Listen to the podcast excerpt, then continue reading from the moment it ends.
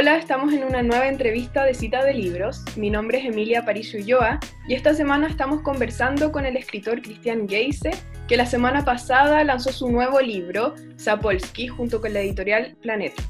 Cristian autor de varios libros, entre ellos Ñache, Ricardo Nixon School, En el regazo de Belcebu, y también en 2017 ganó el premio a las mejores obras literarias con el cuento fue un padre para mí y en 2018 ganó el premio del Círculo de Críticos de Arte por su libro Pobres Diablos. Sapolsky, eh, en Sapolsky se, alejó de los demonios y se acercó más a la ciencia y a entender al ser humano.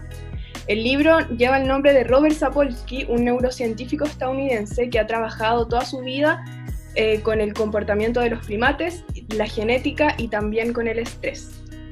El libro es un libro, no es una novela que no tiene una estructura clásica, diría yo, porque parte, por ejemplo, con unos correos que escribe el personaje principal, que es Pedro, y después hay ciertos poemas que también son, son eh, charlas que, ha dicho realmente Sapolsky, eh, y también hay muchos diálogos, que eso también es, eh, es destacable del libro. Entonces, lo primero que te quería preguntar, Cristian, ¿cómo estás? Bien, gracias.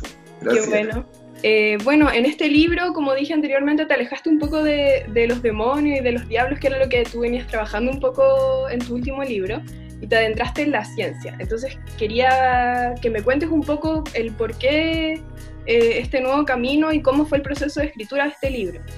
Eh, yo comencé a escribir sobre el diablo, eh, en algún momento en que me di cuenta de que estaba eh, relatando historias continuamente sobre él, digamos que ya unas cuatro, yo dije, ya, aquí hay algo, aquí hay algo bueno.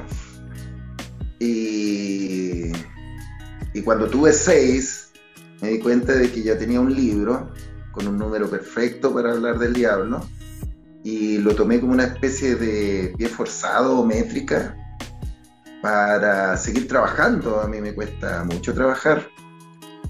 Eh, a todo esto, recién buscando algo, eh, aquí en un libro veía que decían que Darwin, eh, todos temían que se volviera un ocioso. y bueno, yo temo continuamente en convertirme en un ocioso. Y ya lo soy, la verdad. Y por ejemplo, ese tipo de pies forzados me ayudan mucho. Y el tema seguía dentro de, digamos, rondándome. Y e hice este libro, pues hice este, esta trilogía, una trilogía de seis eh, libros de cuentos, de tres libros de, con seis cuentos sobre el diablo cada uno.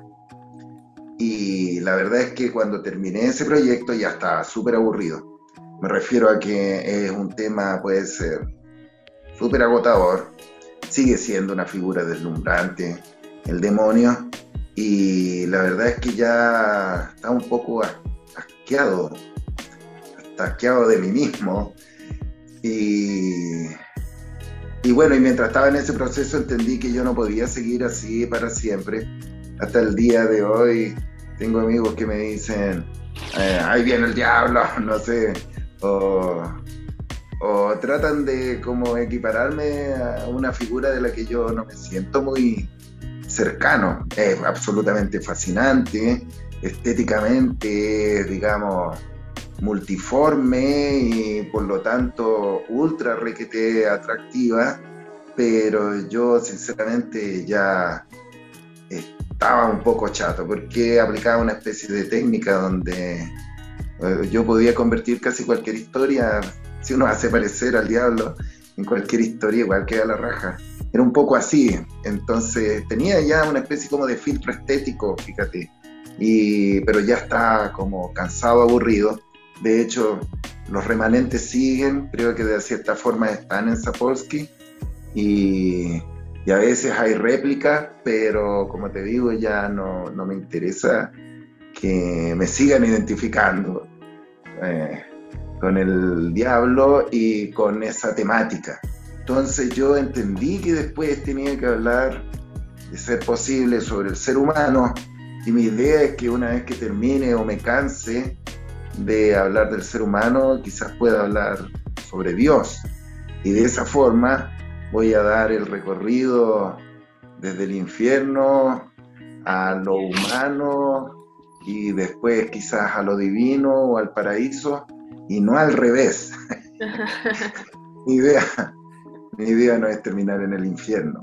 Entonces, de ahí, digamos, además yo, yo al igual que Pedro Araniva Pavián, estudié antropología y siempre he sentido esta suerte de, de curiosidad sobre eh, lo que somos eh, y, cómo somos. Entonces, estaba ahí y está, todavía está. Y por eso me puse a estudiar al ser humano y, en algún momento di con Robert Sapolsky. y empezaste, empezaste a leer y, a interesarte en, Robert Sapolsky antes de escribir el libro o, fue después? ¿Quién, quién llegó no, ¿Sapolsky o el libro? Mira, en algún momento, porque estas son como que se van traslapando de repente, estas como etapas, pero en algún momento yo me hice de una manera súper poderosa, eh, me di cuenta de que somos animales eh, y entendí que un montón de nuestras conductas, eh, a veces muchas de ellas invisibles para nuestra comprensión, se deben a esto.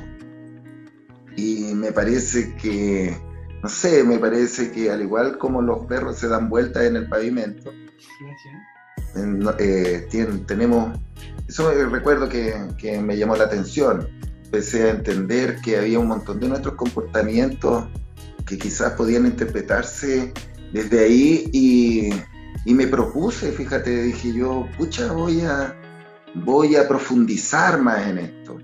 Hubiera tenido, creo yo, cierto tipo de oportunidades no me estoy quejando ni nada, pero eh, hubiese, me hubiese puesto a estudiar algo así de una manera formal para profundizar en esto.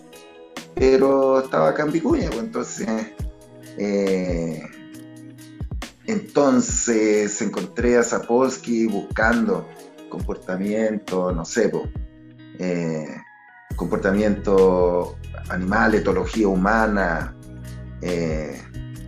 etcétera. Y vi con Sapolsky de repente con esas 23 bellísimas y muy recomendables clases que él tiene en YouTube.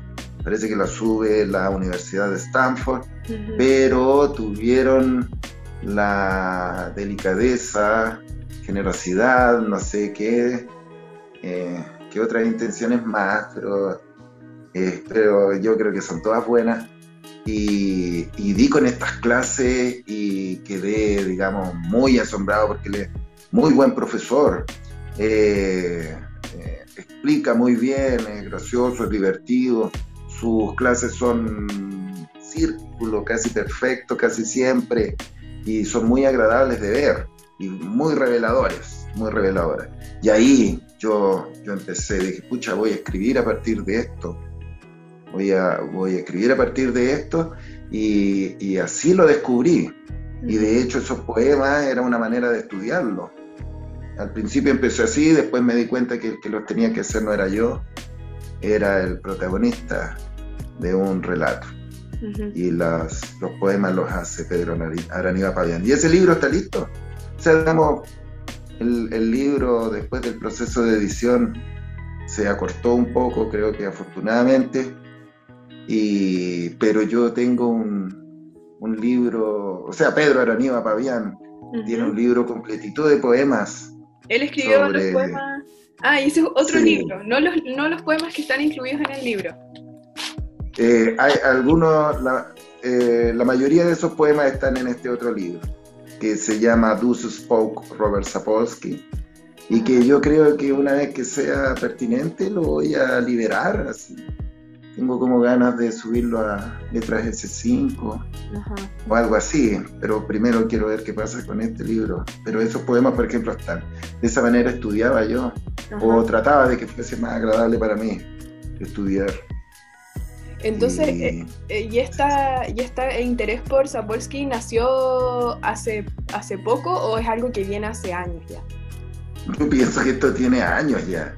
Ya no puedo recordar bien cuándo fue, pero pero sí, pues yo empecé y después me quedé pegado y luego empecé a escribir la novela y ahí me empecé a meter más todavía con el asunto, lo consideré también una forma de, mantenerme escribiendo, es una cosa que me cuesta mucho. Yo le pagaría a alguien para que fuera mi jefe. me pegaron unos latigazos en la mañana y me pusiera a, escribir y a estudiar, no sé. El punto es que ya pues encontré este método estuve por años, por años pegado, mirando sus clases, eh, leyendo entrevistas, fue la raja todo esto.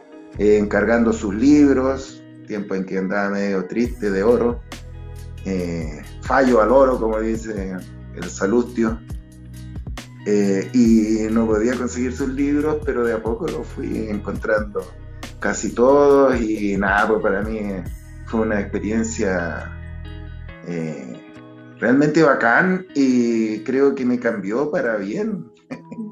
sí, soy mejor persona después de haber conocido a Robert Sapolsky. Qué lindo que El libro parte con unos correos que, que escribe el personaje principal. Eh, que están en inglés y después hay unos diálogos, entonces en un principio eh, es un poco confuso, pero mientras uno va avanzando con la lectura se va dando cuenta que todo tiene sentido y que al final está el libro está súper bien pensado. Como que un, Qué bueno. Qué bueno que me digas eso. Y después uno dice, no, el escritor sabía lo que estaba haciendo, como se nota que esto tiene una razón de ser y en parte creo que eso hace que distinga el libro. Y también algo que distingue mucho es que hablas de ciencia pero mezclándolo con la literatura. Entonces quería preguntarte eh, ¿Cómo crees tú que, se cruzan esta, estas dos em, oficios, podrían ser también? Em, porque la ciencia eh, puede ser súper cuadrada y de resultados y de números y tomar muestras y la literatura puede que no. Entonces, ¿cómo llegas tú a un punto de cruce entre estas dos cosas? Em, pucha, esa es la pregunta por lo menos es una que yo me tengo planteado hace mucho tiempo y de una manera lamentablemente no tan rigurosa y formal como, como debiera. A mí me interesa dentro de este ámbito eh, a los científicos haciendo novelas o literatura y es por eso que, que, por ahí te mencionaba algunos de estos discos. Entonces, no sé, tengo siento mucha curiosidad por una novela que hizo Kepler, por ejemplo, mm, para ver de qué manera se enchufaba ahí esto, ¿me entiendes? Y también, eh, por ejemplo, eh, sé que Stephen Hawking escribió una, sé que, o sea, con su hija, sé que eh, Carl Sagan tiene una que se hizo una película famosa, pero yo quiero ver cómo lo hizo él y bueno, y dentro de estos hitos también entraría la ciencia ficción o el naturalismo en el siglo XIX, eh, o ciertos autores que, digamos, que se volvieron darwinistas. Y bueno, tengo hartas, hartas cosas, hartos temas, pero, y me gustaría profundizarlo, estudiarlo, eh, para llegar a, a ciertos libros que yo llamo limítrofes, que no se sabe lo que son, que no se sabe, pero esto se da casi específicamente en el ámbito de la antropología, por razones que creo que en algún momento pueden ser muy fáciles de explicar, que tienen que ver con la naturaleza de esta exploración y con el hecho de que en las carreras de antropología hay un montón de, de literatos frustrados. no, ¿qué estoy diciendo? Pero sí hay un montón, ¿eh? sí hay un montón Digo, mucha gente, llega muchos poetas a estudiar antropología, te lo digo yo, y en ese tiempo quería ser poeta y llegué a estudiar antropología. Además, en general hay muchos escritores, o sea, científicos que tienen un, una amplia cultura literaria. Eh, Darwin dice que leía muchos poesía y literatura como hasta los 30 años, hasta como que lo cortó en seco, se aburrió y ya no lo hizo más. Pero de que dentro de su formación sí lo hizo. Pero te quería decir esto con respecto a el, eh, Aldous Huxley escribe sobre el tema y dice que la diferencia entre la ciencia y la literatura está en que está en que la, literatura se dedica al mundo privado de las personas y la forma como a veces se relaciona con lo público, mientras que la ciencia, entre comillas, con su objetividad, eh, entra en esferas que son casi siempre mucho más públicas, que están al servicio de un conocimiento eh, diferente, o sea, pero que se va a abrir en ese tipo de esferas. Y mira, y aquí está este gallo que es seco, verdad, se llama Stephen Jay Gould con este libro precioso, se llama La, montaña de almejas de Leonardo, eh, que él tiene esto, mira, por ejemplo, él se pregunta por qué recuerdan a determinados pintores que tenían, no sé, se podían ser criticables en cuanto a las cosas que estaban retratando en términos de su, de su exactitud em, o de sus temas, y él se hace esta pregunta, ¿por qué prestamos una atención primaria a la individualidad del artista al tiempo que constantemente destacamos la lógica incorpórea de la ciencia? Y más adelante se responde, no niego que el carácter acumulativo del cambio científico establece la principal diferencia entre el arte y la ciencia. Entonces, pienso que eh, eh, por ahí va la cosa. Eh, además, se dice lo siguiente, claro, por supuesto son conocimientos diferentes, de una naturaleza diferente, con métodos muy diferentes, em, y efectivamente la ciencia tiene muchos héroes olvidados en el pasado, individualidades magníficas, con descubrimientos importantes que fueron, no sé, opacados por estupideces que dijeron después, y, efectivamente se pierden en el tiempo, se pierden en el tiempo, mientras que la individualidad de los artistas es como conservada, protegida, resaltada para, digamos, para mantener a su obra en un canon o qué sé yo.